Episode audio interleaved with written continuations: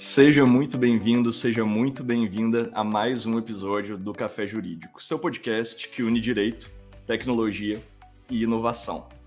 Hoje nós recebemos duas grandes doutoras aqui para conversar de um tema que a gente ainda vai ouvir falar muito, não é? E que pode gerar uma controvérsia, mas a gente tem que conversar e a gente tem que debater sobre, que são os direitos e deveres no mundo LGBTQIA+.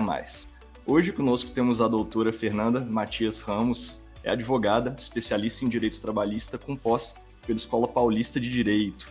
Também é mestranda em Direito Processual do Trabalho pela PUC. E também temos a doutora Eduarda Chaves Tosi, advogada formada pela Faculdade de São Paulo, coordenada pela doutora Tereza Arruda Alvim.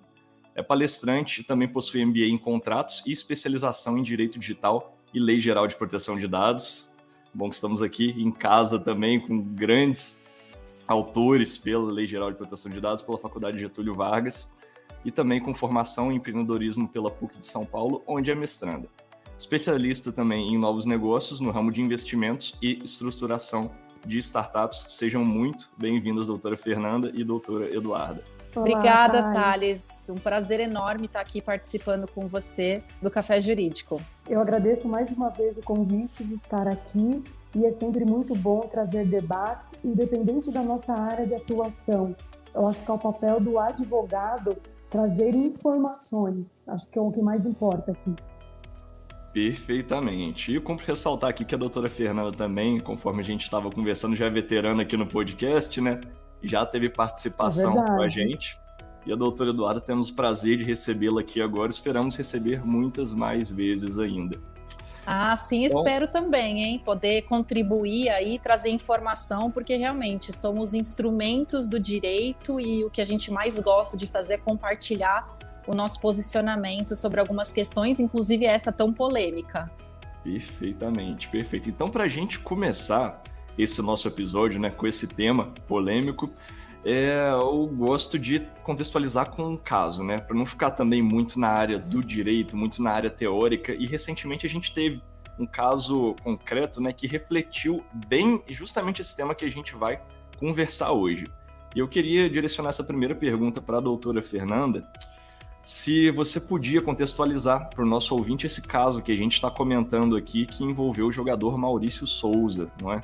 Claro, vamos lá. O que, que aconteceu? O Maurício, em outubro, fez, postou em seu Instagram uma imagem do filho do Clark Kent, que atualmente seria o novo super-homem, beijando um outro homem, onde fica explícito que ele, na nova versão, será um homossexual. E aí, o Maurício posta a seguinte frase: Ah, é só um desenho, não é nada demais.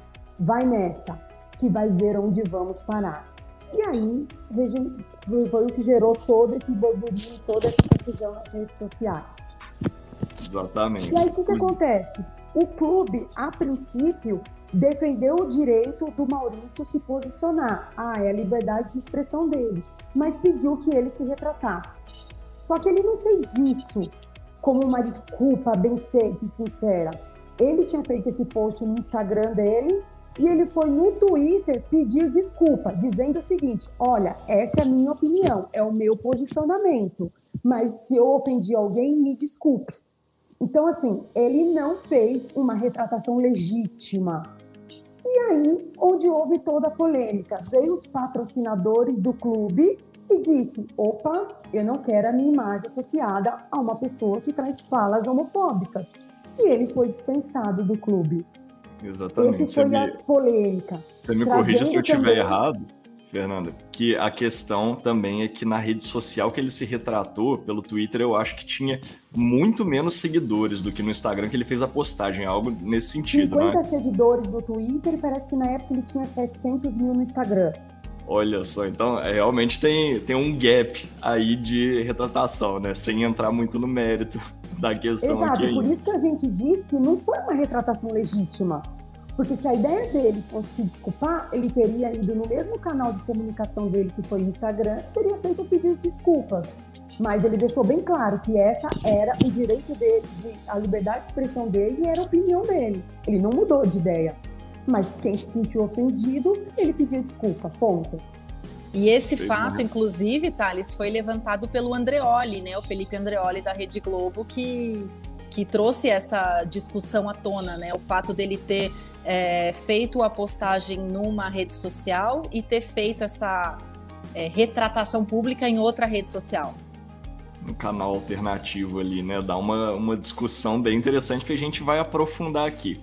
Mas antes de entrar nesse debate da liberdade de expressão, que eu acho que, assim, vai ser o cerne da nossa discussão também. Vocês acreditam que essa decisão de demitir o jogador, ela foi dentro da legalidade? Vocês acham que ele podia tomar alguma medida nesse sentido, tendo em vista a, a medida de demissão pelo clube? Como é que vocês enxergam isso? Ó, vamos Olha, dizer aqui que nós temos um contraponto. É, Embora eu e Eduardo nós sejamos um... sócias, nós temos pontos de vista diferentes. E eu acho que é isso que vale a discussão aqui, tá? Com certeza. A gente se respeita, mas nós temos pontos de vista diferentes. Então eu vou começar trazendo o meu ponto de vista e a doutora Eduarda vai trazer o dela. Eu, particularmente, acredito super como válida a dispensa dele. Pensa assim, eu no papel de empregador, qual a minha imagem que eu quero trazer da minha empresa? Né? Porque o papel da empresa na sociedade não é somente de gerar lucros, mas ela tem que estar preocupada com o meio ambiente, ela tem que estar preocupada com a sociedade como um todo. E que imagem os funcionários dela está trazendo? Agora vamos pensar, o patrocinador coloca a camiseta lá, a marca dele, em cima de um atleta que traz uma fala completamente homofóbica, eu, como patrocinadora, não gostaria de ver a minha imagem, a minha marca associada a esse tipo de profissional. Então, eu acho que foi legítima a dispensa dele, totalmente legítima. Desculpa, mas que nem a Fernanda falou, nós somos sócias, nós nos respeitamos, mas nesse quesito nós temos um ponto de vista bem diferente, tá? É, eu fiquei revoltada com essa demissão, porque eu achei, inclusive, é, porque é, saiu um áudio aí dizendo que o, o, coordenador, o diretor do clube, foi obrigado pelos patrocinadores a dispensar o Maurício, né?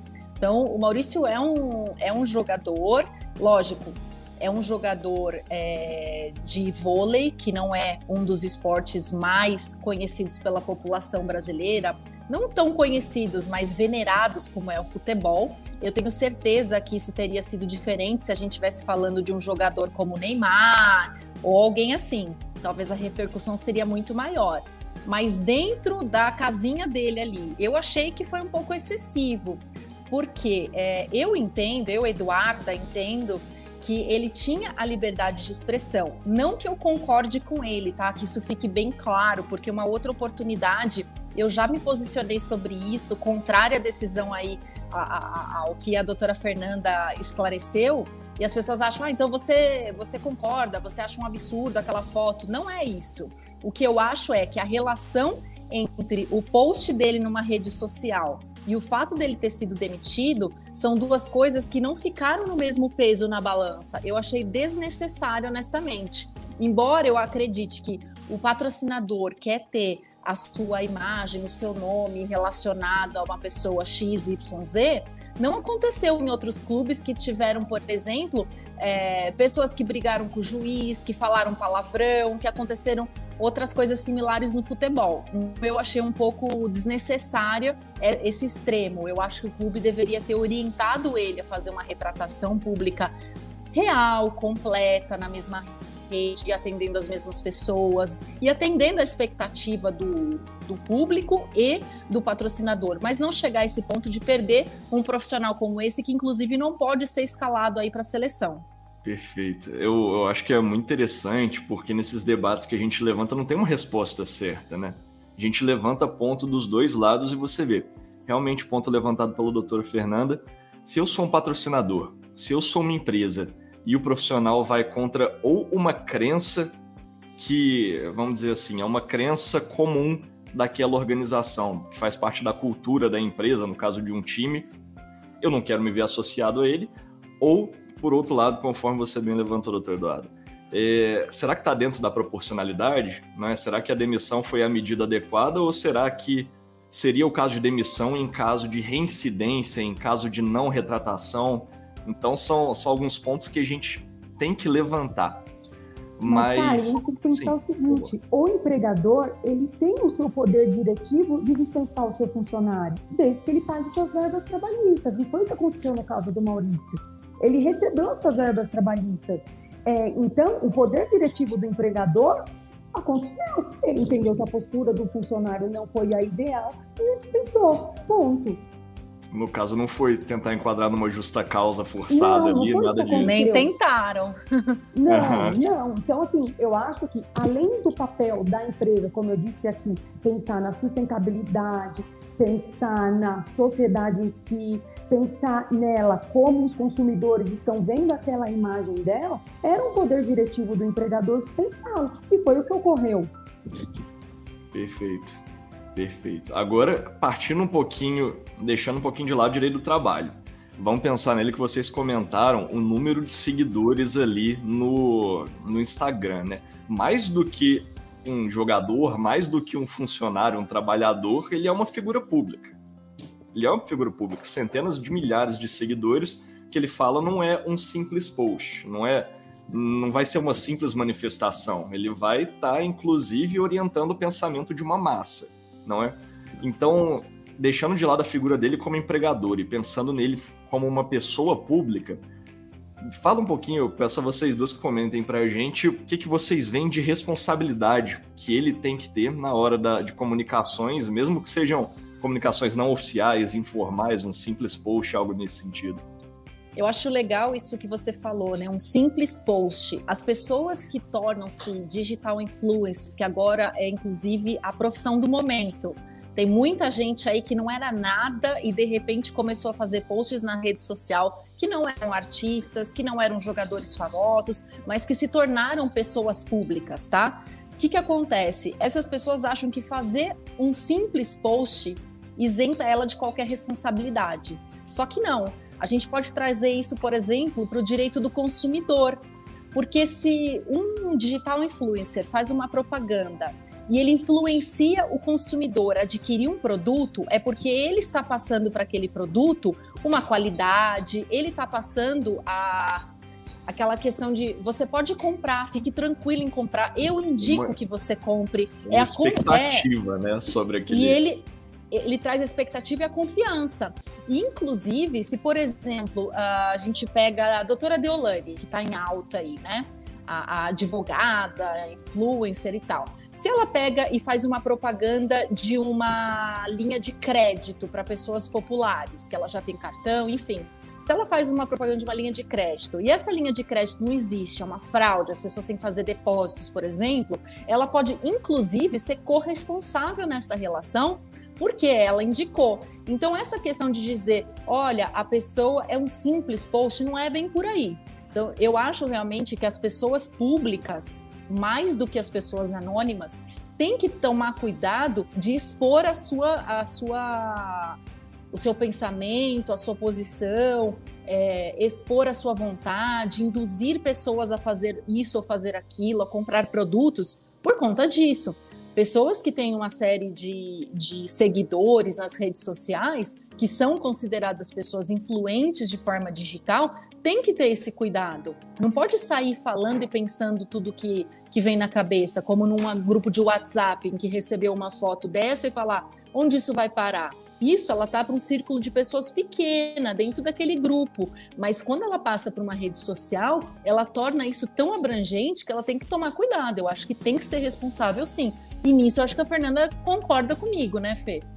Sim, eu concordo. Primeiro, eu entendo também que o influenciador precisa entender qual é o papel dele na sociedade. Que imagem eu quero passar? De que forma as pessoas que estão me assistindo via Instagram, através desse canal, porque o Instagram virou um canal tanto comercial, um canal pessoal, é o estilo de vida da pessoa. E de que forma que ela quer passar isso para a sociedade, para as pessoas que a acompanham, os seguidores, não é isso que a gente diz? Os seguidores. Então, de forma direta, a imagem dela impacta numa sociedade como um todo, principalmente daquelas pessoas que o seguem. E quando o Maurício traz esse tipo de fala, que ele entende que não é crime, é, ele impacta em toda a sociedade, nos seus fãs, em, to, em geral. Eu trouxe aqui para vocês o que, que é homofobia, porque eu entendo que até agora o Maurício não entendeu o que ele falou e de que forma essa frase impacta na sociedade.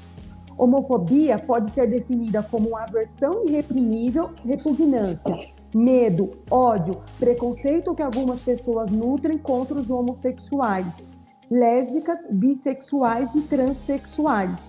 E em 2019, o STF decidiu que declarações homofóbicas podem ser enquadradas no crime de racismo e a pena é de 1 a 3 anos, podendo chegar a 5 anos. Então, eu entendi que até hoje ele não sabe o que ele falou. Porque ele não pode dizer que essa frase dele foi em qual sentido, se não fez homofóbica, preconceituosa, uma fala positiva, que não foi, né? Aonde vamos parar? Ele traz uma conotação completamente preconceituosa. Então ele não entendeu que a homofobia desde 2019 foi associada ao crime de racismo. Então, mas eu aproveitando então, quando... o gancho, Fê, o é, que, que eu acho em relação a isso, tá? Porque, vamos lá, é, o crime de homofobia, ok, foi introduzido em 2019 aí dentro da esfera do crime de racismo, né? Então não existe um crime específico disso, ele está enquadrado dentro do racismo. Só que quando foi feita essa descrição do que, que é considerado homofobia, tem uma ressalva. Por exemplo, se você estiver dentro do templo religioso e dentro do templo você falar que você é contra relações sexuais homoafetivas, isso não pode ser considerado crime. Tá? Então, se você tem essa ressalva, você acaba determinando que não é em todos os lugares que você não pode dar a sua opinião.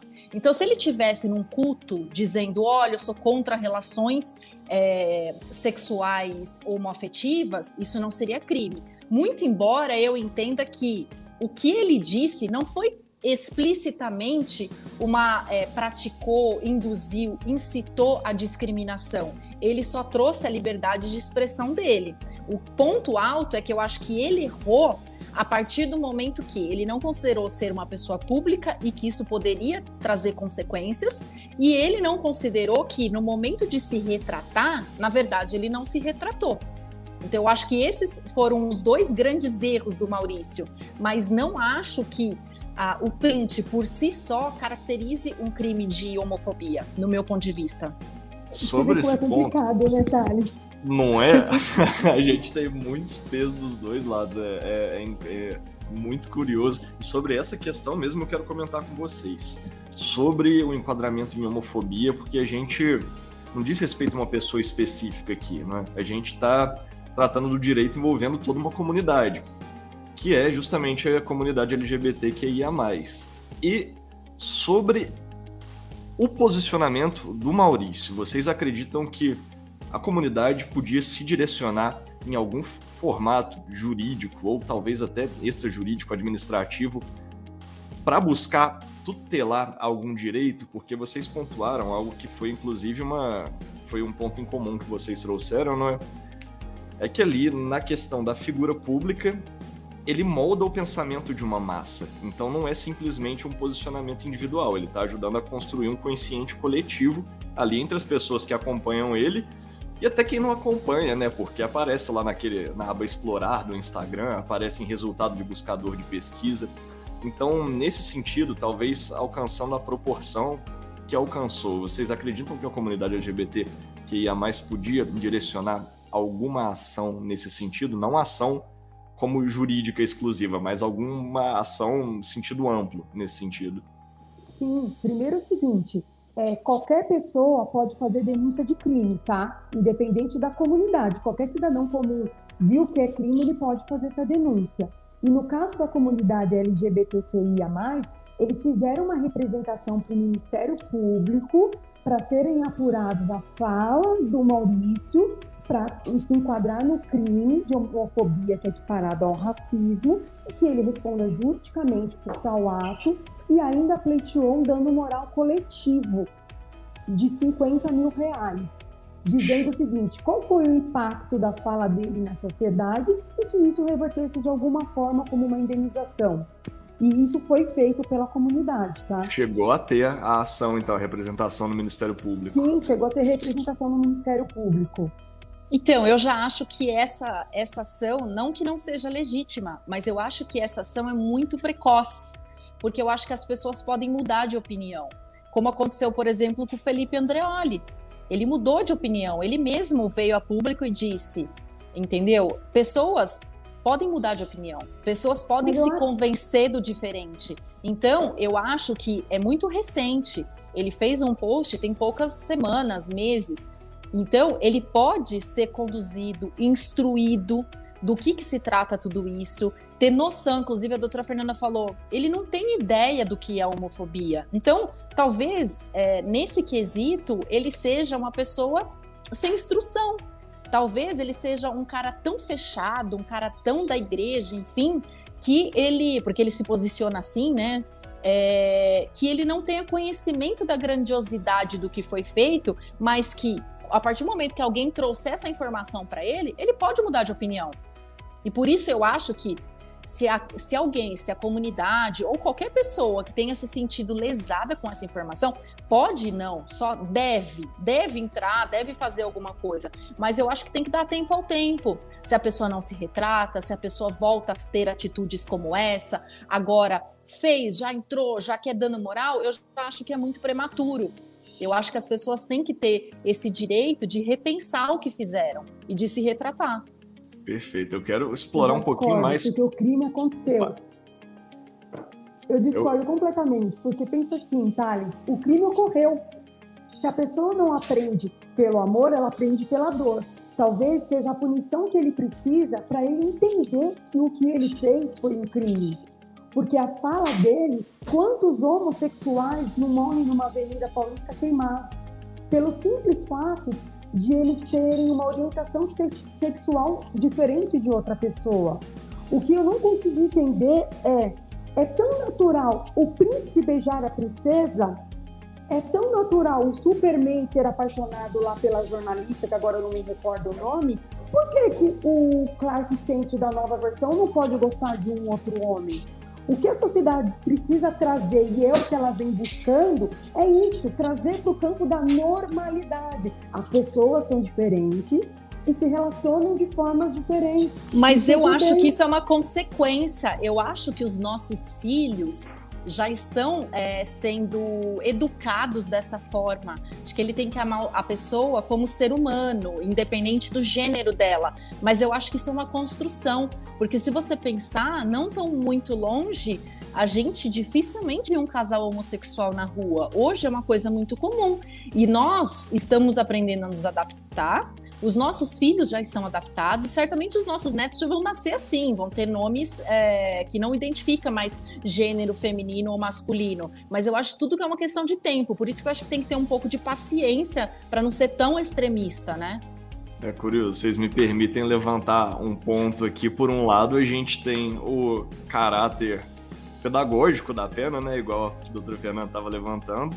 E do outro lado também a gente tem, vamos dizer assim, o ato que atola o poder judiciário, né? Onde é que a gente vai encontrar a linha para realmente ter o poder punitivo e pedagógico da pena, mas até qual lado eu tô demandando demais do judiciário e eu poderia resolver talvez de outras formas administrativas, talvez realmente educando a pessoa, não é instruindo melhor ela. Então, é, é, é, o que a gente comentou aqui, não tem uma resposta certa, né? A gente tem esses e dois. Ele teve a chance de se retratar e não fez, né? Exato teve essa questão. Isso eu já, já encaro um pouco, assim, um pouquinho no meu posicionamento, que pode ser um, um desvio ali, uma tentativa de desvio da retratação, igual a gente estava comentando no início. Né? Seria uma excelente prática a retratação pelo mesmo meio em que foi feito. Mas talvez considerar isso como uma justificativa para as medidas extremas é algo que vai ser analisado ainda no caso concreto, né? Essa ação perante o Ministério Público também, eu acho que a gente vai ter uma noção um pouco melhor de como que a promotoria está entendendo a apuração de responsabilidade. Vai ser algo interessante. Mas agora eu queria revisitar um ponto que a doutora Eduarda trouxe, que é em relação ao Felipe Andreoli, né? Porque, vocês me corrijam se eu estiver errado, a questão que envolveu ele foi porque tiveram alguns comentários antigos que vieram à tona, não é? Com essa questão do jogador Maurício. E aí, por que, que vocês acreditam que não tomou a repercussão que o Maurício teve? talvez porque teve uma retratação, por que, que não teve uma responsabilidade dele nesse sentido também, já que ele tava, teve esse envolvimento? Na época que ele fez essas declarações, em meados de 2010, 2011, a homofobia ainda não estava associada ao crime de racismo. Talvez por isso ele não tinha, tenha tido algum tipo de punição. Porque vamos lá, 2010, 2011, ainda se brincava muito com essa questão do homossexual, com a questão da sexualidade em si. E hoje, cada vez mais a comunidade LGBTQIA+, vem brigando para impor o respeito a eles. Então, talvez seja isso que lá o Andreoli, na época, não sofreu uma, não sofreu uma punição judicial por devido às falas homofóbicas. Porque o STF comparou a homofobia ao crime de racismo somente em 2019. Mas e ele diz que. Pode falar, pode falar. Pode... Não, é que eu acho engraçado isso, porque o crime passou a existir em 2019 mas a pessoa que se considera de alguma forma é, é, que merece uma indenização, que foi humilhada, que foi ofendida, isso existe desde sempre. E se você pensar, quando se tornou crime, o STF decidiu de 8 a 3, foi 8 contra 3, não foi uma votação unânime. Então significa o quê? Os ministros que votaram contra isso entrar no crime de racismo, eles são pessoas homofóbicas? E eu acho que no caso do Andreoli, Thales, ainda tem uma outra questão, que é o que eu acabei de falar. Ele teve o direito de se arrepender, de mudar de opinião, de mudar de ideia. E eu acho que é isso a grande questão. Se a gente está falando numa esfera social, acima de qualquer legislação, a gente tem que conscientizar as pessoas, a gente também tem que dar tempo para elas. E não você simplesmente dizer que a partir de agora é normal, é natural, faz parte da vida e você tem que aceitar. Você tem que dizer é normal, é natural e daqui para frente você tem que se adaptando. Esse é meu ponto de vista. Mas acho que antes de aceitar ou entender, deve o respeito. Respeito acima de tudo. Eu acho que o respeito, independente de você aceitar ou não aceitar, ou culturalmente não estar habituado a conviver ou viver em uma sociedade onde exista muitos homossexuais, o respeito tem que prevalecer antes de tudo. Que eu acho que é o que faltou para o Maurício e talvez para o Andreoli na época, foi o respeito. A pessoa pode demorar o seu tempo, o seu time para se acostumar, para se adaptar, mas o respeito é primordial.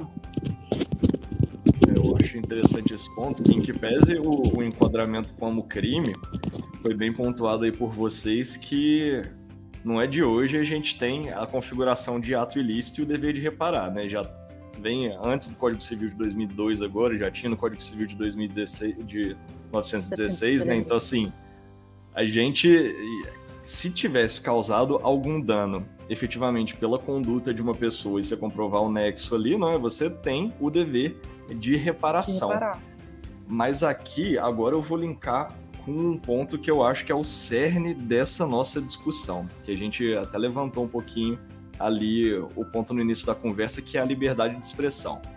Até onde que pode ser considerado a minha opinião, a minha liberdade de expressão, da forma que eu me posiciono, que eu acredito com minhas crenças pessoais, até qual passo punir uma expressão nesse sentido, restringir, seja de uma forma trabalhista, seja de uma forma, às vezes, pelo próprio juiz, não é? Que, qual limite desse que vocês enxergam que eu começo a ferir essa liberdade de expressão? Eu já começo a entrar ali numa questão de censura, seja por um senso de, de um bem-estar social aí, de uma função social do posicionamento talvez de uma pessoa pública. Como é que vocês enxergam isso? Eu, particularmente, Thales, eu acho o seguinte: a liberdade de expressão está prevista na Constituição Federal, foi trazida também no Marco Civil da Internet. Só que o que acontece? As pessoas abusam da sua liberdade. As pessoas acham que, por estar tá constitucionalmente é, abrangido o direito dessa liberdade, ela pode fazer o que quiser. E não é bem assim. Então, eu acho que aquela ideia do que não é o que não é proibido é permitido até que você não atinja o direito de outrem. Então, você realmente tem o direito de liberdade, de expressão da sua vontade, dos seus pensamentos, liberdade de imprensa, inclusive. Mas você tem que fazer aquilo sem que aquilo ofenda outra pessoa, sem que aquilo cause dano a outra pessoa. Então, é, inclusive em relação a essa questão da responsabilidade, do senso, de tudo isso, a, o Marco Civil da Internet também fala sobre o provedor, porque algumas questões como racismo, questões bem explícitas, o provedor de internet, o provedor da rede social tem que imediatamente excluir aquele post da, é, do, do, do link, do perfil onde ele foi veiculado. Mas essas questões indiretas, como foi a do Maurício, elas não estão abrangidas, porque elas ficam meio que em cima do muro. Ele disse ou ele acha que disse, sabe? Não houve um uhum. discurso explícito de ódio. Houve um, uma ventilada, né, Fê? É, mas ali nós temos que ter uma coerência no sentido. Elogio não foi. Não foi um elogio. Onde vamos parar? Não foi um elogio da parte dele. E outra coisa, quando a gente fala em censura, também não houve censura, porque o post dele continua lá no Instagram dele. Então não houve censura, muito pelo contrário. Ele exerceu a liberdade de expressão dele. Claro, todo mundo tem o seu direito de liberdade de expressão, mas como foi que a editora Eduarda falou, mas até que ponto? Ela tem limite, ela tem consequência. Um exemplo, eu posso mandar meu chefe a merda? Eu posso mandar meu chefe a merda, é liberdade de expressão eu posso, né? Mas eu esteja preparada para as consequências do que eu disse. Não é verdade? Ação e reação, assim. é isso mesmo. Exatamente. Nós estamos numa estrada. Eu comprei um carro turbinado, com turbo. E lá tem uma plaquinha que diz para mim que são 120 quilômetros. Mas o direito é meu, o carro é meu. Eu quero ir a 240, eu vou, quem vai me impedir? E meu direito de ir e vir? Eu vou a 240, eu levo uma multa. Aí eu posso virar e falar assim: ah, mas era o meu direito de ir e vir. Não, porque lá tinha uma regra que dizia que você podia ir a 120 quilômetros. E a mesma coisa aqui no caso do Maurício. Ele pode opinar? Ele pode, tanto que ele opinou. Ele pode dizer o que ele acha que é certo dentro dos princípios dele? Ele pode, mas desde que ele assuma as consequências da fala dele.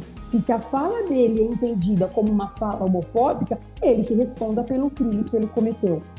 E eu acho engraçado, Thales, porque é, nem sei se a gente pode falar um pouco de política, mas. É, então tá bom. Quando a gente estava na época de, de eleições, né? É, o, o atual presidente é, discutia sobre o kit gay. Ah, o kit gay na escola, kit gay na escola. Isso foi matéria em vários jornais, isso viralizou. Ele foi proibido de usar esse termo na campanha, mas ele não sofreu nenhuma outra represália a não ser essa, não usar esse termo na campanha. E ele é claramente contra é, esse tipo de, de informação está disponível a crianças, até porque ele é um cara também religioso e ele, ele, ele não é adepto à modernidade. Mas ele não foi repreendido de outra forma. E aí eu também eu, eu gosto de falar, cadê o, os mesmos pesos e as mesmas medidas? Onde tá uhum. está isso? Porque o presidente falava uma coisa que era muito pior. Ele dizia um kit gay na escola do Haddad. Entendeu? Então, eu acho que era muito mais grave, muito mais. É, Direto, né? Di exatamente. Muito mais agressivo do que aonde nós vamos parar. Não desmerecendo, porque eu também acho que aonde vamos parar foi indiretamente é, dizer que não concorda com aquele tipo de publicação e tal. Mas é, essa liberdade de expressão que vai até atingir o próximo por que, que não teve nenhuma medida contra o presidente quando ele claramente dizia kit gay? teve medida, né? Ele não pôde veicular isso na sua campanha. Só. Exatamente. Eu vou tomar liberdade aqui de ir até um pouquinho além, extrapolar um pouquinho, porque na discussão da liberdade de expressão, a gente tem de um lado a liberdade de expressão da pessoa, no caso do jogador Maurício, e vamos dizer assim, o que violaria a liberdade de expressão dele seria a censura, seria chegar alguém e apagar, por exemplo, o post dele, algo nesse sentido. Só que, numa perspectiva avançando um pouquinho no futuro, a gente pode inverter esse cenário. Porque no cenário presente a gente estaria trabalhando, ele quer manter o post, manter o posicionamento dele, a censura seria o provedor ou um terceiro chegar e apagar. Agora, vamos dizer que num futuro cenário, igual o doutor Eduardo comentou, ele muda a mentalidade, ele muda o posicionamento e ele quer que esqueça toda essa situação. Aí a gente entra numa nova perspectiva, né? O direito ao esquecimento. Então, ele não quer ser lembrado por conta deste caso. Ele não quer ser lembrado por conta deste posicionamento. Só que aí a figura muda, que agora não é a liberdade de expressão dele que está em jogo. Agora seria justamente a exclusão desse comentário. Ele quer a exclusão, mas o que, que o STF já decidiu no caso Aida Curi? Direito do esquecimento não se aplica ao Brasil. No Brasil a gente não tem Exato. o direito ao esquecimento. Então, ele poderia, nesse caso, né, aqui vamos, a gente não pode dizer uma verdade absoluta porque de cabeça de cada jogador, vamos lá, né? Mas aí, se fosse seguido o precedente do STF certinho, daqui a 20 anos ele muda de posicionamento, ele é um forte defensor da comunidade LGBTQIA+, aplicando o precedente de uma forma correta, não pode, não pode excluir esse posicionamento dele porque não é abarcado pelo direito ao esquecimento. Então, olha a gravidade. Às vezes isso persegue a pessoa pelo resto da vida sendo que mesmo sendo dada a oportunidade para retratação posteriormente, algo nesse sentido não poderia ser excluído. E aqui a gente entra... E foi né? com o né? Exato, exatamente. No caso, já teve retratação, teve a mudança de posicionamento, mas os comentários continuam lá. É, eu acho que ele, como figura pública, ele tem que construir essa mudança a ponto também de. Porque ele teve um aumento enorme no número de seguidores depois do ocorrido. Então, ele também angariou pessoas que têm um posicionamento igual ao dele. Então, ele Exatamente. tem que construir uma imagem a longo tempo que faça dessa uma verdade. Porque, embora eu ache inconstitucional o direito do arrependimento não ser aplicado no Brasil, porque eu acho que, principalmente quando a gente fala de pessoas que estão envolvidas com crime e que efetivamente não foram condenadas, mas que têm suas manchetes vinculadas, eu acho isso um absurdo. Porque a pessoa tem sim, ao ponto de você jogar um nome no Google e aparecer uma matéria que talvez não tenha nada a ver com ela né? E que ela continua. Eu também, é, ela eu continua, também entendo inconstitucional é, não aplicar. Recebendo é, os frutos disso. Então, em relação ao, ao, Maurício como figura pública, eu acho que assim como o Andreoli, se ele vier mudar de opinião, o que, que ele tem que fazer? Ele tem que construir. Ele tem que construir isso. Amanhã a esposa larga dele para ficar com uma mulher. Ele tem que construir, olha, depois do que me aconteceu, passei a pensar, ou de repente não precisa efetivamente acontecer nada na vida dele. Basta que uhum. ele pare pense, assista um filme, uma série, participe de encontros e mude de opinião. Só que aí, por conta disso, ele vai ter que construir essa mudança de posicionamento na mesma mídia que ele construiu a figura de sucesso pública que ele é, né? Exatamente. Perfeito. Agora eu quero ultrapassar um pouquinho essa questão da responsabilidade individual e explorar aqui com vocês. Esse pessoal que tem muita presença em mídia social, não é? Normalmente não são só eles que mexem em conta de Instagram. Eu, com a minha continha de Instagram, com alguns seguidores, eu já tenho um pessoal aqui que me ajuda, que dirá alguém com 700 mil. Então vamos lá. Se um assessor, alguém que cuida, um terceiro, que não diretamente está vinculado à pessoa pública que é divulgada naquela conta. Mas se esse assessor, alguém que cuida da conta, publicar no perfil desse influenciador uma opinião diferente da dele, quem que vocês acham que responde por isso? O próprio influenciador ou ele talvez teria um direito de regresso? Como é que vocês veem essa questão? Eu entendo que o, o influenciador o influenciador precisa estar alinhado com esse assessor. Ele precisa fiscalizar a página dele de Instagram, de Twitter e ter um alinhamento de ideias. Ele não pode o assessor dele fazer algo errado e ele tentar talvez se eximir atrás disso. E, é, o que eu, o que eu, o próprio é, influenciador. O que eu penso é assim, né? Esse, esse mundo da internet é complicado, principalmente na questão do ônus probatório, porque é essa, esse é o X da questão.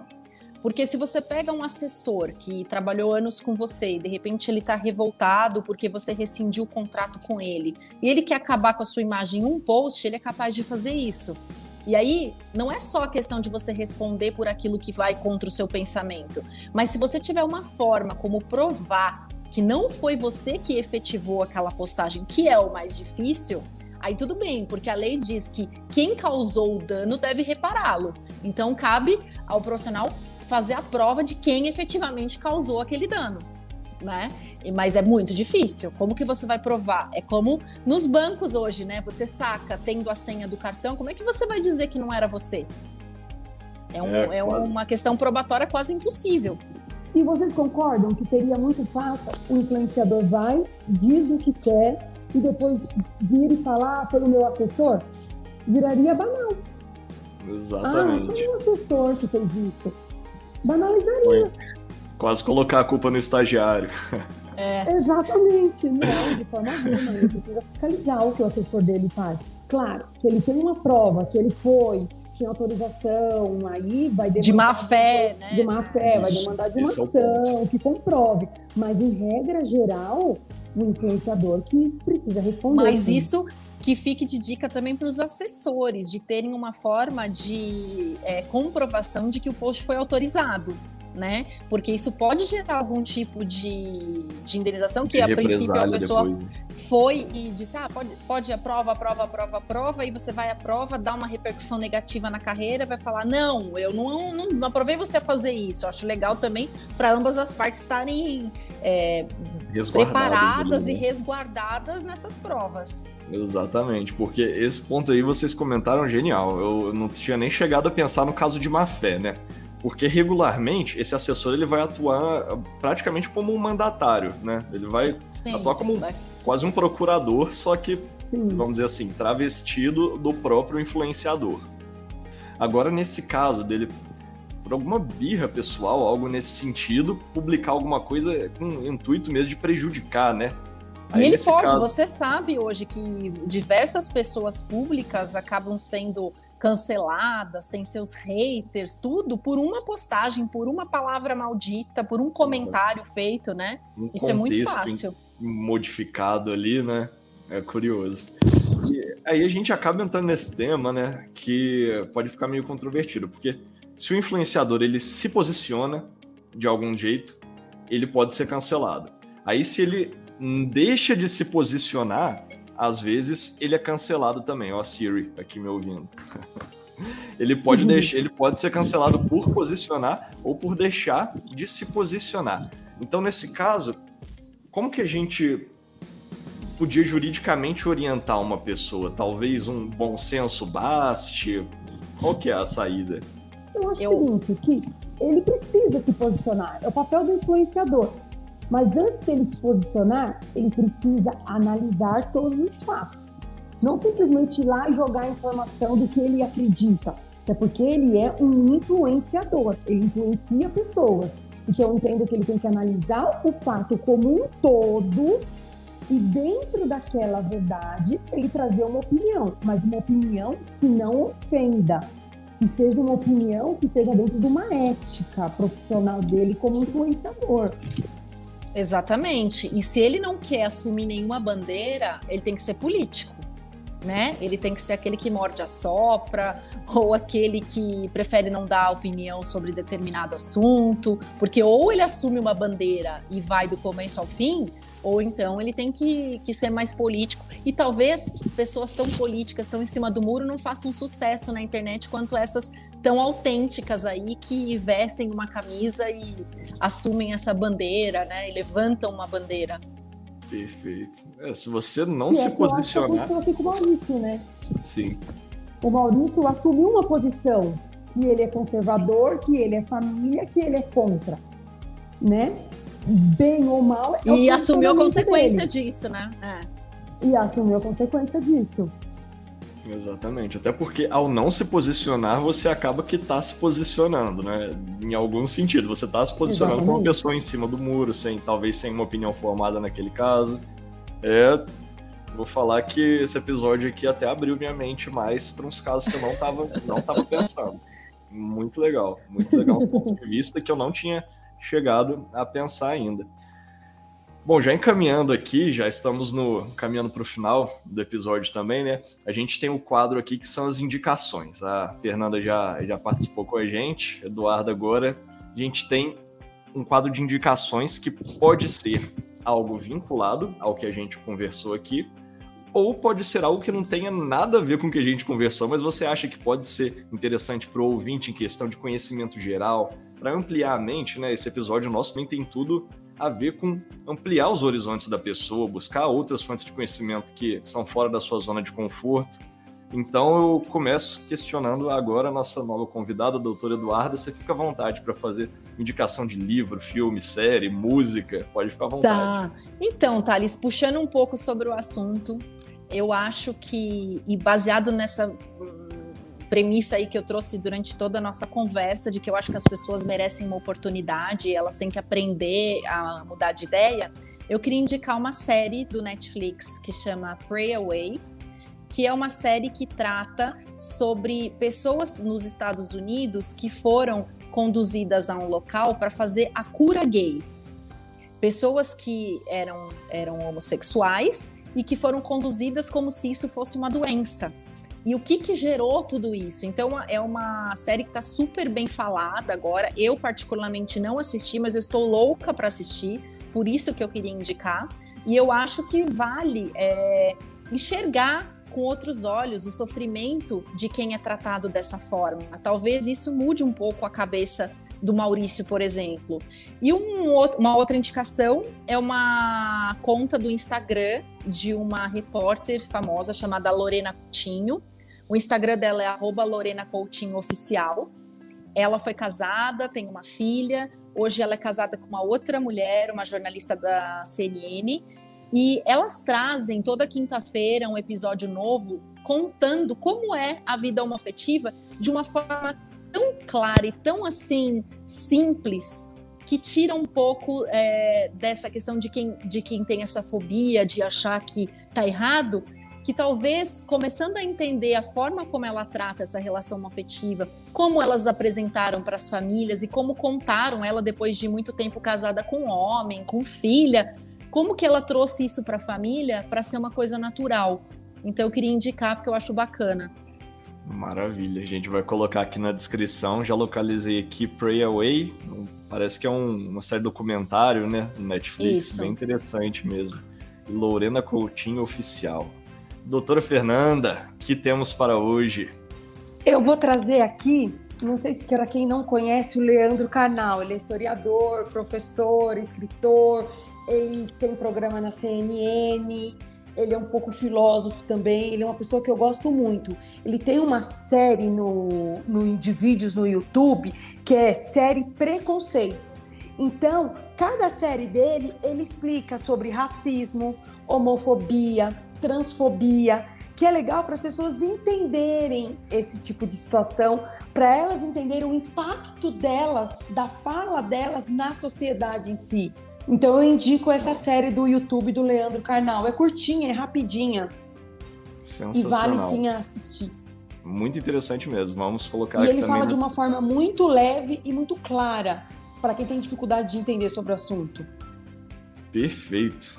Maravilha. Então, só tenho agradecimentos a vocês. Muito obrigado por vocês estarem aqui participando com a gente. Ficou realmente um episódio muito rico, sensacional esse, esse esquema, não é, de trazer pontos de vistas diferentes e a gente trazer isso sempre de uma forma respeitosa, também de uma forma construtiva, né? Isso é raro a gente encontrar e eu acho que vocês conseguiram trabalhar de uma forma perfeita que a gente tinha para conversar aqui hoje. Muito, muito obrigado pela presença e participação de vocês. Obrigada, Thales. Estou super feliz com o convite. É isso que você falou. Apesar de você não concordar com a opinião do outro, você tem que aprender a respeitar.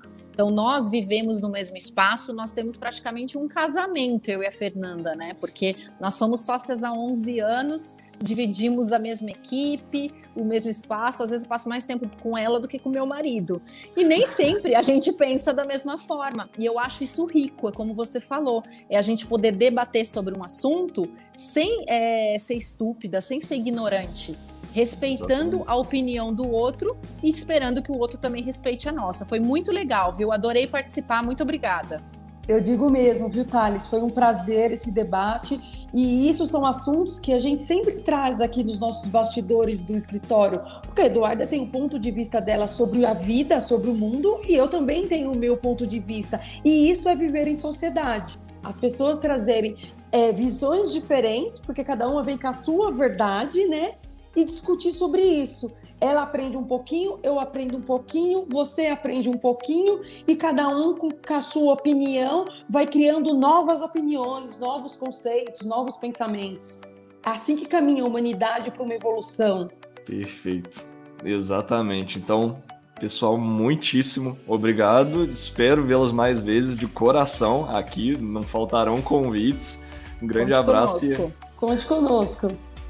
E até a próxima. Um abraço. Até. até. Tchau, tchau.